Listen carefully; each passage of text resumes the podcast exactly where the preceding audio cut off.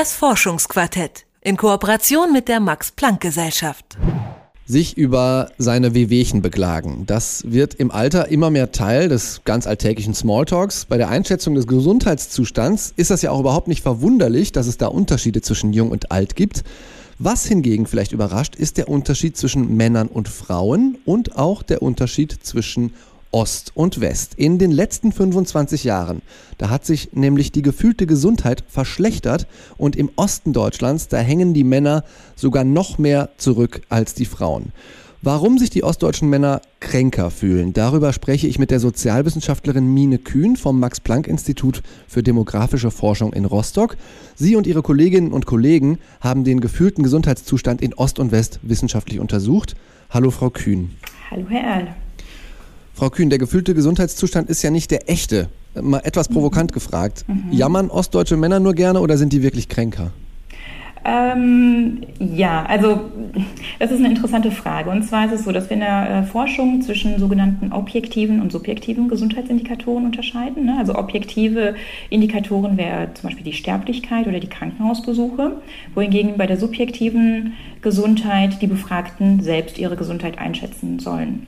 Und wir haben dazu in unserer Studie die Zufriedenheit mit der Gesundheit analysiert. Und dafür werden die Befragten gefragt, wie zufrieden sind sie mit ihrer Gesundheit auf einer Skala 0 bis 10. 0 ist dann also die völlige Unzufriedenheit und 10 die höchste Zufriedenheit.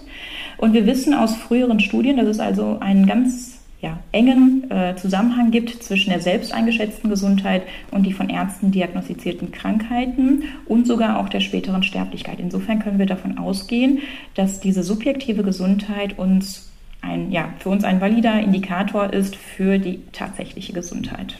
Und bedingt die sich auch vielleicht ein bisschen? Absolut. Ne, also es ist so, aber das ist dann auch der, der, der Vorteil quasi der ähm, subjektiven Gesundheit, ähm, dass wir auch quasi Rückschlüsse dann über das Lebensgefühl der Menschen bekommen. Ne? Also das, was wir vielleicht einfach durch äh, Krankenhausbesuche nicht haben, wissen wir, okay, das ist jetzt eine subjektive, äh, ein subjektiver Wert und der kann uns jetzt nicht nur eine Information über eine Krankheit geben, sondern tatsächlich auch über das Lebensgefühl, was diese Person, diese befragte Person aktuell hat. Mhm. Für Ihre Studie haben Sie Daten aus der Umfrage Sozioökonomisches Panel mhm. ausgewertet. Ähm, vielleicht für die Leute, denen das nicht so ein Begriff ist, können Sie da noch mal ein paar Worte zu verlieren? Welche Fragen wurden da beantwortet? Welchen Zeitraum ähm, hat mhm. das Ganze abgedeckt? Genau, also das ähm, SÖP, wir nennen es SÖP ganz kurz in der Forschung, ähm, ist eine Wiederholungsbefragung von über 12.000 Haushalten in Deutschland.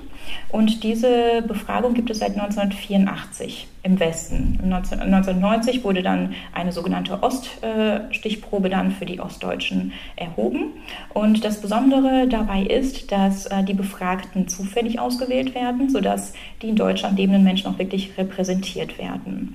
Ähm, und es sind hier ganz viele Lebensbereiche ähm, abgedeckt, wie zum Beispiel Beruf, Familie und Gesundheit dann eben auch. Und ähm, das macht so die, die Daten quasi für ähm, die Wissenschaft dann auch so interessant, weil wirklich so viele Lebensbereiche auch abgedeckt sind. Hm. Und welche sozioökonomischen Faktoren, wenn es ein sozioökonomisches Panel ist, spielen dann die größte Rolle für mhm. die gefühlte Gesundheit? Ähm, üblicherweise ist es die Bildung. Also Bildung hat einen sehr hohen Einfluss auf die Gesundheit und so war es auch bei uns äh, oder bei, in, bei, unserer Studie. Ähm, also das heißt, wir haben die Bildung äh, mit kontrolliert. Ähm, neben der Bildung ist natürlich aber auch das Einkommen und die Erwerbstätigkeit ähm, ja, ein wichtiger Indikator oder ein wichtiger Erklärungsfaktor für die Gesundheit. Und ähm, ja, alle drei sogenannten sozioökonomischen Merkmale wurden in der Studie berücksichtigt und aus den Modellen herausberechnet. Mhm. Und ähm, die Ergebnisse zeigen, dass selbst wenn wir diese wichtigen Merkmale, die wirklich einen sehr hohen Einfluss auf die Gesundheit haben für beide, also für, für Männer und Frauen, selbst wenn man die kontrolliert und aus den Modellen herausrechnet, gibt es immer noch Unterschiede. Dann ist immer noch die Frage, warum? Also ich habe mich auch gefragt, Armut trifft ja Frauen tatsächlich häufiger als mhm. Männer. Warum sind dann die Männer kränker oder fühlen sich kränker? Ähm, gut, das ist jetzt also teils spekulativ, weil wir eben nicht für viele Sachen ähm, kontrollieren konnten. Es ist so, dass ähm, tatsächlich jetzt beide Frauen und Männer von Bildung, Einkommen ähm, und auch Beruf hier ähm, betroffen sind. Also der, der Faktor erklärt für beide Geschlechter ähm, die Gesundheit. Und dann haben wir uns natürlich gefragt, warum in Anführungsstrichen leiden jetzt aber Männer dann trotzdem noch mehr unter der Gesundheit. Und ähm, da kann es sein, dass die Wiedervereinigung hier, also die politischen und die sozialen Veränderungen, ähm, für die ostdeutschen Männer vielleicht mehr Stress bedeutet haben, ähm, ne, so dass dann die Gesundheit wirklich nachhaltig gelitten hat. Wir wissen nämlich aus ähm, früheren Studien, dass zum Beispiel Arbeitslosigkeit oder auch anhaltende wirtschaftliche Unsicherheit äh, vermehrt zu ungesundem Verhalten führen kann, wie zum Beispiel Alkoholkonsum oder auch Rauchen und das insbesondere bei Männern. Hm. Also bei Frauen weniger, ne, dass dann diese Lebensereignisse, diese negativen Lebensereignisse wie Arbeitslosigkeit dann eher zu einem ungesunden Lebensverhalten dann bei Männern führen, aber nicht bei, äh, bei Frauen. Direkt nach der Wende war es aber ja so, dass die Frauen im Osten noch einen gefühlt schlechteren Gesundheitszustand hatten. Ja. Warum hat sich das gewandelt? Gibt es da Erklärungsansätze für? Mhm. Das war im Übrigen auch im Westen so. Also westdeutsche und auch ostdeutsche Frauen haben sich äh, gesundheitlich ja, schlechter gefühlt als ähm, die Männer in den jeweiligen Landesteilen.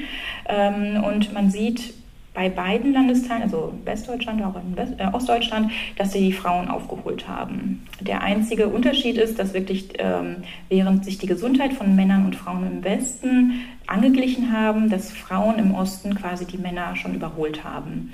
Und ähm, der Grund für die schlechtere Gesundheit im Osten, weil da der Unterschied zwischen Frauen und Männern hier besonders hoch war, können wir uns damit erklären, dass ähm, zunächst einmal nach der Wende wirklich ähm, ja, insbesondere die Frauenarbeitsplätze weggefallen sind, also dass Arbeitslosigkeit insbesondere bei Frauen im Osten eine große Rolle gespielt hat. Und wir können uns auch gut vorstellen, dass ähm, eine Doppelbelastung der Frauen, die es in der DDR noch gegeben hat, dass die Frauen also Vollzeit arbeiten mussten, ja sowieso, aber auch wirklich im Haushalt und auch für die ähm, Kinder zuständig sein mussten, da auch ähm, eine Rolle mitspielen kann. Hm. Können Sie eine Prognose abgeben, wie sich die Einschätzung des Gesundheitszustands in Deutschland vielleicht entwickelt, wenn, ähm, sagen wir mal, positive Faktoren wie eben solche Doppelbelastungen vielleicht weniger werden? Ähm, ja, mit Prognosen tue ich mich insgesamt ein bisschen äh, schwer. Natürlich ähm, müssen wir uns dann als Wissenschaftler fragen, okay, ähm, was kann man vielleicht der Politik beratend irgendwie ähm, naja, mitgeben, ja, damit eben das äh, positiver wird. Ähm, unser Trend zeigt ja, und also es ist ja ein eindeutiger negativer Trend. Es sind ja nur die westdeutschen Frauen hier von diesem negativen Trend ausgenommen. Und ähm, insbesondere sieht man diesen starken negativen Trend bei den ostdeutschen Männern. Ähm, ich könnte jetzt nicht für die nächsten Jahre behaupten, dass es da jetzt einen Anstieg im Gesundheitszustand geben könnte. Ne, also wenn man nicht da wirklich vielleicht im Bereich ähm, Prävention, Gesundheitsverhalten da ähm, was, was macht und auch die, die Unsicherheiten vielleicht, äh, die wirtschaftlichen Unsicherheiten den Menschen dann auch irgendwie nehmen kann. Aber es ist keine Sache, die man innerhalb von wenigen Jahren dann aufholen kann. Ostdeutschen Männern scheint es momentan gesundheitlich am schlechtesten zu gehen. Zumindest glauben sie das und anscheinend ist es auch so, sagt Mine Kühn vom Max-Planck-Institut für demografische Forschung in Rostock. Sie hat erforscht, was das mit sozialen und wirtschaftlichen Faktoren zu tun hat und ob es wirklich schlecht um die Gesundheit von Männern und Frauen im Osten steht. Ich danke für das Gespräch, Frau Kühn. Vielen Dank auch. Das Forschungsquartett in Kooperation mit der Max Planck Gesellschaft.